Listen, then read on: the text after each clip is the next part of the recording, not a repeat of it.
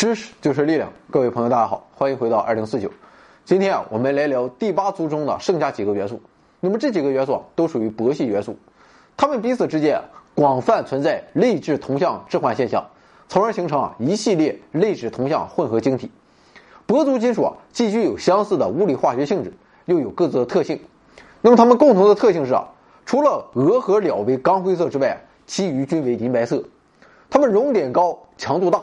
电热性稳定，抗电火花失耗性高，抗腐蚀性优良，高温抗氧化性能强，催化活性良好。而它们各自的特性又决定了不同的用途。例如，铂有良好的塑性和稳定的电阻与电阻温度系数，可锻造成铂丝、铂箔等等。它不与氧直接化合，不被酸碱侵蚀，只溶于热的王水中。那么，钯可溶于浓硝酸。室温下能吸收其体积三百五十倍到八百五十倍的氢气。铑和铱啊不溶于王水，能与熔融氢氧化钠和过氧化钠反应，生成溶解于酸的化合物。铬和铠不溶于王水，却易氧化成四氧化物等等。可见这六个哥们儿都是刚烈的汉子。那么接下来我们就一个个看一下。第一个元素是铠，元素符号是 Ru，原子序数四十四，密度每立方厘米十二点三七克。铠啊是铂系元素在地壳中含量最少的一个，也是铂系元素中最后被发现的一个。铠的化学性质很稳定，那么在温度达一百度时啊，对普通酸包括王水在内都有抵抗力，对氢氟酸和磷酸也有抵抗力。可以说，铠是聚腐蚀永不沾。那么铠的化合物氯化铠是带有光泽的晶体颗粒，一般呈红色，有腐蚀性啊，极易潮解，溶于水。醇、丙酮和乙酸乙酯中，在热水中容易分解。氯化铠常用作电镀或电解时的阳极，也是电子工业中重要的化工原料。那么第二个元素是铑，元素符号 Rh，原子序数四十五，密度每立方厘米十二点四一克。铑在地壳中含量也很稀少啊，一般都是在开采铂后剩余的残渣中去提取铑，才会有一定的经济效益。铑是一种外表类似于铝的青白色金属，质硬而脆，对光线具有较强的反射能力。那么化学性质很稳定，抗氧化性强，在空气中啊能长期保持光泽。所以啊，很多首饰都会进行表面镀铑，以此来撑个门面。即使是白银啊，有时也要镀一层铑。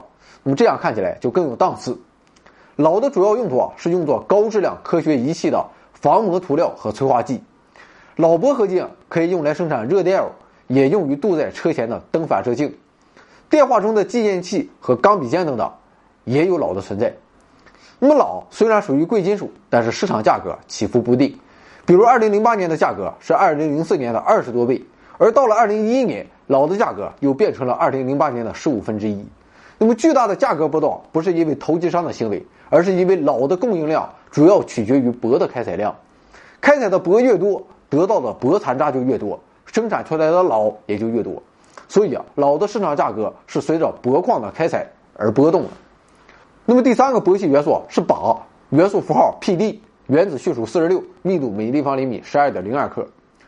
钯很值钱啊，它和铂、金、银啊属于四大贵金属，每年的总产量仅为黄金的百分之五，所以开采出来的钯很多用于制造首饰和纪念币。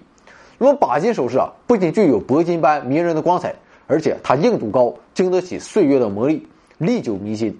而且钯金啊几乎没有杂质，纯度极高。钯金啊还十分适合人体肌肤，不会造成皮肤过敏。那么在工业上，钯主要用于汽车工业和国防尖端工业。不过钯最大的特点还是它的吸收气体能力。比如说，钯比其他任何金属都能吸收更多的氢气，具有超高的储氢能力。所以啊，可以作为加氢反应的催化剂。第四个和第五个元素铬和铱啊，可谓密度冠军的双胞胎。铬的元素符号 Os，原子序数七十六，密度每立方厘米二十二点五九克；铱的元素符号 Ir，原子序数七十七，密度每立方厘米二十二点五六克。铬是密度最大的金属单质，相当于铁的三倍。那么铱的密度是第二大的，与铬也相差无几。铱的化学性质十分稳定，是目前已知最难腐蚀的金属。如果是致密状态的铱，即便是沸腾的王水也不能将其腐蚀。那么用质量分数百分之十的铱和质量分数百分之九十的铂制成的铂铱合金，是国际米尺标本的原料。在鹅中啊加入一点铱，可以制成鹅铱合金。鹅铱合金啊，坚硬耐磨，可以用来制作精良的手术刀。另外啊，鹅铱合金也可以用作钢笔尖儿。那么这样的笔叫做铱金笔，笔尖上那颗银白色的小圆点就是鹅铱合金。那么了解商业史的朋友可能知道。当年名噪一时的摩托罗拉曾经发射了一些用于全球通信的卫星，并起名叫“一星”。这并不是因为啊卫星是用一做的，而是因为七十七颗通信卫星围绕地球旋转，就好像一原子核外的七十七个电子一样，所以啊，才有了一星系统这个名字。铂系元素的最后一个元素就是铂，元素符号 Pt，原子序数七十八，密度每立方厘米二十一点四五克。那么铂，我们每个人应该都不陌生，因为铂的俗名就是白金。它的白色光泽自然天成，不会褪色，是最常见的首饰用金属之一。那么除了首饰之外，铂的用途还很广泛。电线上的接触点、铂老合金热电偶和一火花塞电极都含有这种贵重的金属。另外，铂还是重要的催化剂，在材料微观组织表征方面，铂元素也发挥着巨大的作用。观察某些非金属材料的微观组织，比如无机材料和高分子材料等，必须要在放大几万倍甚至几十万倍的情况下进行。所以啊，就必须用到电子显微镜，但无机材料和高分子材料它是不导电的。那么为了能够进行扫描电子分析，就需要将其表面喷上一层薄薄的铂金。那么铂金的颗粒啊，致密细小，可以很好的再现原物质的本来面貌，而且不影响观察效果。那么好了，今天的铂系元素就说这么多。第八组啊，两天时间也搞定了。那么明天第一副组的大佬们就要登场了，万物因子系列也快熬出头了。明天见。我们的首播平台啊是 B 站、喜马拉雅、微信订阅号，搜索“回到二零四九”就能找得到。如果您觉得我们的节目还凑合，那就关注一下，点个赞什么的，分享一下也是最好的。啊，再就没有什么了。